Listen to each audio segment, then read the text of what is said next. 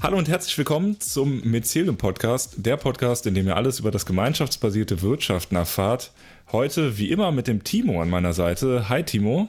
Hallo. Und ja, heute geht es mal endlich wieder um Genossenschaften. Wir hatten das Thema ja schon mal so ein bisschen angerissen mit dem Simon Scholl. Gemeinschaftsbasiertes Wirtschaften, Genossenschaften, geht das zusammen, geht das nicht zusammen?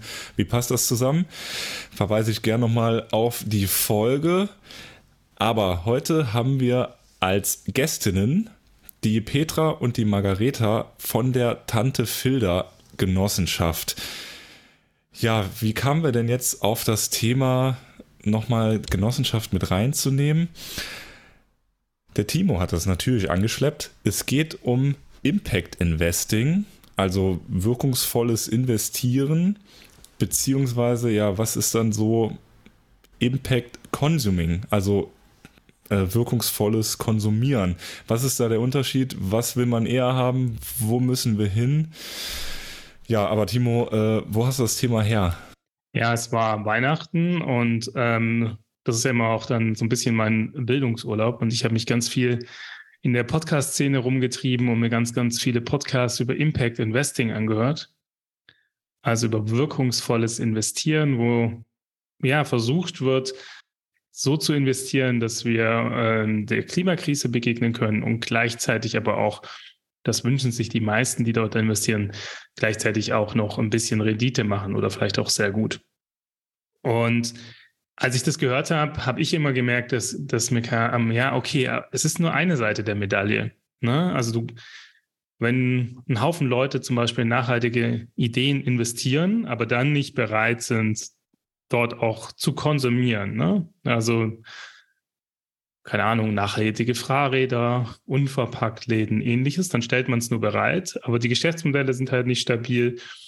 Und genau, und da habe ich gemerkt, okay, guck, gemeinschaftsbasiertes Wirtschaften ist für mich sowas wie wirkungsvolles Konsumieren oder Impact Consuming als die andere Seite der Medaille.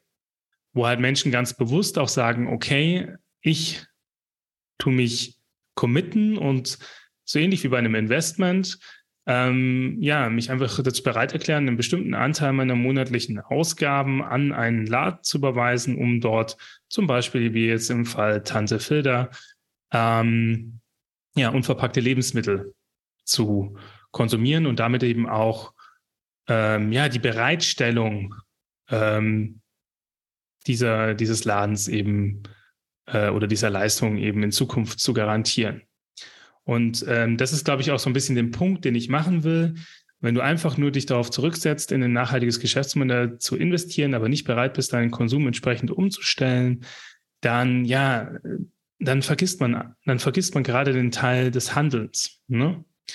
Und ähm, das ist, glaube ich, sehr wichtig. Und ähm, ja, deswegen freue ich mich gerade heute auch so ein Beispiel aus ja, dieses Genossenschaftsladens hier mitzubringen und freue mich, dass äh, die Petra und die Rita heute da sind ja, um das vorzustellen, wie man diese beiden Themen, also wirkungsvoll investieren und wirkungsvoll konsumieren, zusammenbringen kann. Ganz an einem praktischen Beispiel, weil wir sind ja Praktiker. Ne? Wir erzählen ja immer aus der Praxis. Und in diesem Fall ist das hier heute unser Praxisbeispiel. Mhm. Ja, da würde ich doch sagen, äh, lassen wir die beiden mal zu Wort kommen. Ähm, ihr habt eine Genossenschaft gegründet, einen Unverpacktladen, aber Petra, Rita, wer seid denn ihr überhaupt? Stellt euch doch mal kurz vor. Hallo zusammen, mein Name ist Petra. Ich bin Mitte 50 und kam zu dem Projekt äh, Tante Filda über einen Aufruf in der Zeitung und habe mich dann äh, gut 20 Menschen angeschlossen, um mit denen gemeinsam die Tante Filda EG auf den Weg zu bringen. Die Tante Filda, der erste Unverpacktladen auf den Filtern, äh, Nähe Stuttgart, Flughafen auf der wunderschönen Ebene Filter. Ich komme ursprünglich aus der Hauswirtschaft, aus der Großküche, äh, interessiere mich deswegen von Haus aus für Lebensmittel und die Variante unverpackt einkaufen zu können, hat mich sehr interessiert. Und somit bin ich an diesem Projekt hängen geblieben. Ja, sehr schön. Und du, Rita? Also dann darf ich euch auch recht herzlich begrüßen. Ich bin zu diesem Projekt über einen sehr guten Bekannten gekommen, der gewusst hat, dass ich mich für verschiedene Geschäftsmodelle interessiere und Genossenschaften habe ich noch nie gegründet. Das war der erste, äh, der erste und das hat mich doch sehr geparkt und dieses Interesse von eine Genossenschaft mit 20 Leuten spontan einfach alles von Anfang an zu machen und ein Geschäft wirklich in seiner Entstehung zu begleiten und zu gründen. Das hat mich gepackt und ja, jetzt sind wir da, wo wir sind, nach einem Jahr Tante Filder.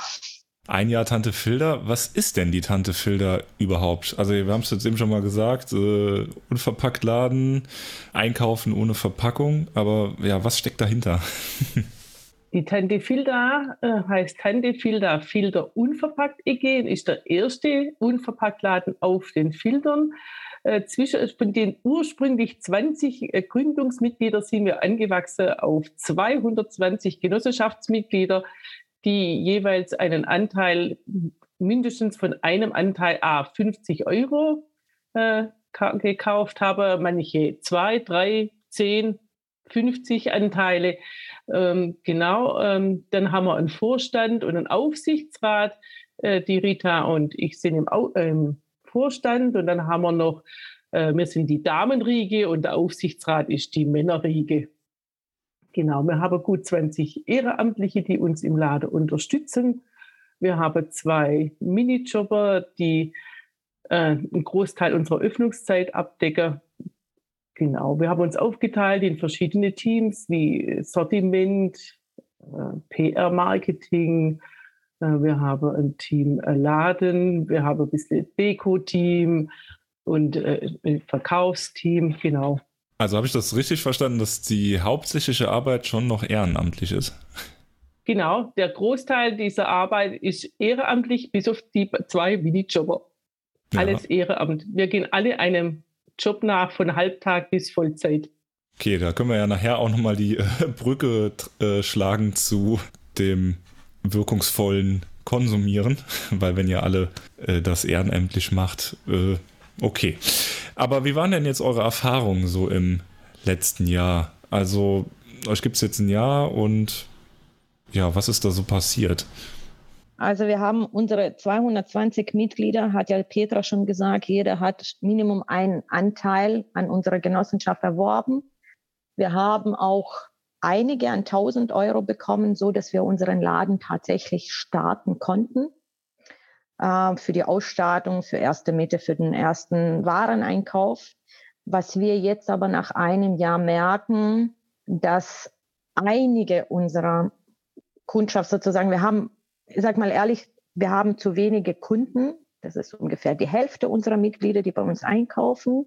Das heißt, die andere Hälfte hat zwar investiert in uns, aber hat ihren Konsum nicht umgestellt. Und das war am Anfang eine andere Idee. Das heißt, äh, das, was der Timo angesprochen hat, ich, ich investiere zwar in ein Unternehmen, aber ohne dass ich konsumiere aus diesem Unternehmen, können wir nicht lange überleben hm. knallhart gesagt. Ich investiere, dann muss ich aber auch, also ich, wir haben das gemerkt, nach einem Jahr funktioniert so nicht. Ich kann nicht nur in einen unverpackt Laden investieren, ohne dass ich darauf konsumiere. Ja. Ja, ist ja auch dann auch wieder die Brücke, ne? wenn ihr sagt, ihr seid alle äh, als Ehrenamtler, Ehrenamtlerinnen da dabei, da fehlt ja dann schon auch irgendwie ein bisschen der Ausgleich, sage ich mal. Ja, aber was wäre denn so die Lösung oder was äh, wünscht ihr euch? Also was äh, oder habt ihr jetzt schon irgendwie eine Lösung in der Hand? Tja, die Lösung. Äh, viele, viele Kunden die gut und mächtig bei uns einkaufen. Ähm, da wir diese nicht aus der Schublade zaubern können und auch nicht funktioniert ähm, in, in, dieser momentanen Zeit, ähm, haben wir uns was Neues überlegt und da kommt dann der Timo ins Spiel wir haben überlegt, dass wir dieses Solavi ähm, ummünzen auf unverpackt laden, auf unsere Tante Filda, äh, dass sich Menschen an unseren Betriebskosten äh, beteiligen. Äh, und zwar nicht nur einmalig, sondern sich verpflichtend für ein Jahr monatlich zu einem bestimmten äh, Preis bei uns Gutscheine kaufen, pro Person haben wir so angedacht 96 Euro. Man könnte aber auch ein halber kaufen für 48 Euro. Und man möchte da mindestens 50 Stück an die Menschheit bringen, damit wir unsere Betriebskosten äh, deckeln können. Weil über kurz oder lang können wir uns die einfach nicht mehr erwirtschaften, diese Betriebskosten. Und dann müssen wir leider, äh, wäre dann der Schluss, dass wir den Laden schließen müssten. Und das wäre unwahrscheinlich schade, weil die Menschen, die bei uns einkaufen momentan, die kaufen gern ein und regelmäßig. Und ähm, wir sehen da drin eigentlich eine Zukunft. Es, äh, wir müssen nur noch mehr Menschen auch dazu bewegen, auch Hürden, die vermeintlichen Hürden des unverpackten Einkaufs hm. abzubauen. Naja gut, wenn schon 220 Genossen, äh, ich sag mal, die Anschubsfinanzierung geleistet haben, dann ist ja das, äh, 50 Leute zu kriegen, auch, ich sag mal, ein, ein gut erreichbares Ziel, würde ich jetzt mal sagen. Oder wie seht ihr das? Ähm, das denke ich auch, Tobi, weil in unserer Einkaufsgemeinschaft von Tante Filda, die meisten von uns kaufen ja schon ein, die meisten von uns sind auch ehrenamtlich engagiert. Und es liegt uns allen am Herzen, dass die Tante Filda bestehen bleibt und dass unsere Einkaufsgemeinschaft einfach immer größer wird. Und ja, da bin ich mir auch ziemlich sicher, dass wir das schaffen. Gut, also ihr seid euch sicher, die 50 Menschen findet ihr. Was sind denn dann so, ja, ich sag mal, wenn ihr mal so ein bisschen träumt oder wenn ihr die 50 Menschen gefunden habt, wie soll es denn weitergehen? Also die ersten 50 Menschen sichern uns absolut unsere Fixkosten die jeden Monat entstehen, ob wir den Laden offen haben oder nicht. Wenn wir noch mehr Menschen finden, dann, so wie du sagst, wir dürfen ja träumen. Wir möchten unseren, ähm, unsere Produktpalette erweitern. Wir möchten auch unser Schaufenster verschönern. Wir möchten auch äh, eine Mühle zum Beispiel erwerben oder eine Nussmusmaschine. Ähm, und einfach so ein bisschen ein wie soll ich sagen, für jeden Kunden soll ja auch was dabei sein. Ja, einfach uns erweitern und deswegen brauchen wir noch Menschen als diese 50, ja. Ja, und vielleicht auch mal bezahlt werden. also ich weiß jetzt. Das, das wäre natürlich ein Traum, wenn wir uns tatsächlich Festangestellte leisten können und nicht nur mit Aushilfskräften arbeiten, ja. ja. Ja, Timo, du hast dir das jetzt angehört. Was sagst du dazu? Du bist auch sehr zuversichtlich, dass sich die Menschen finden, oder? Naja, also wenn ich einen Anteil äh, gezeichnet hätte, dann würde ich natürlich allein schon, um mein Investment abzusichern, direkt auch äh, so, sagen, okay, dann tue ich einen Teil von dem, was ich sowieso monatlich ausgebe, an Nahrungsmitteln mich selber ein bisschen disziplinieren äh, und so einen Gutschein zeichne, zum Beispiel für 95 Euro oder für 48 Euro und weiß dann einfach, wenn alle anderen das auch so machen, dann ist mein Investment auch sicher. Ne? Mhm. Also das ist ja das Tolle am gemeinschaftsbasierten Wirtschaften. Wenn du da in ein Unternehmen investierst, kannst du gleichzeitig auch dein Investment absichern, indem du dort halt eben auch ähm, einen Teil der Betriebskosten über zum Beispiel den Gutschein absicherst. Das ist eigentlich richtig, richtig toll. Und ich glaube auch, dass diese einfache Logik ganz, ganz viele andere Leute auch folgen werden. Aber das Tolle in der Einkaufsgemeinschaft ist ja, du musst ja nicht zwangsläufig auch äh, Mitglied der Genossenschaft sein. Du kannst das auch, kannst auch Teil der Einkaufsgemeinschaft sein, wenn du, ähm, wenn du keine Anteile zeichnen möchtest, einfach weil du vielleicht das Geld dafür nicht hast. Genau. Also was ich, was ich glaube ich an diesem grundsätzlichen Beispiel so richtig toll finde, natürlich ist es im Kleinen, aber ich finde, es ist richtig haptisch und auch anfassbar. Und was ich, glaube ich, den Menschen da draußen sagen möchte, die sich gerade mit diesem Thema Impact Investment beschäftigen, ja, überlegt euch auch, wie die Geschäftsmodelle funktionieren sollen in Zukunft. Weil hinter nachhaltigen Geschäftsmodellen stecken häufig auch Hürden, die überwunden werden müssen, damit die Leute überhaupt ähm, äh, ja, diese, diese nachhaltigen Geschäftsmodelle auch konsumieren können. Und hier zum Beispiel im Fall von Unverpacktheit sind das ganz schön viele Mythen, wie zum Beispiel, dass es vermeintlich teuer ist, ist es nicht. Ähm, oder äh, ja, dass es einfach schwierig und kompliziert ist. Und ja, gerade diese ganzen Hürden für den nachhaltigen Konsum können halt eben Gemeinschaften zusammen überwinden, indem sie die Leute eben nicht alleine lassen.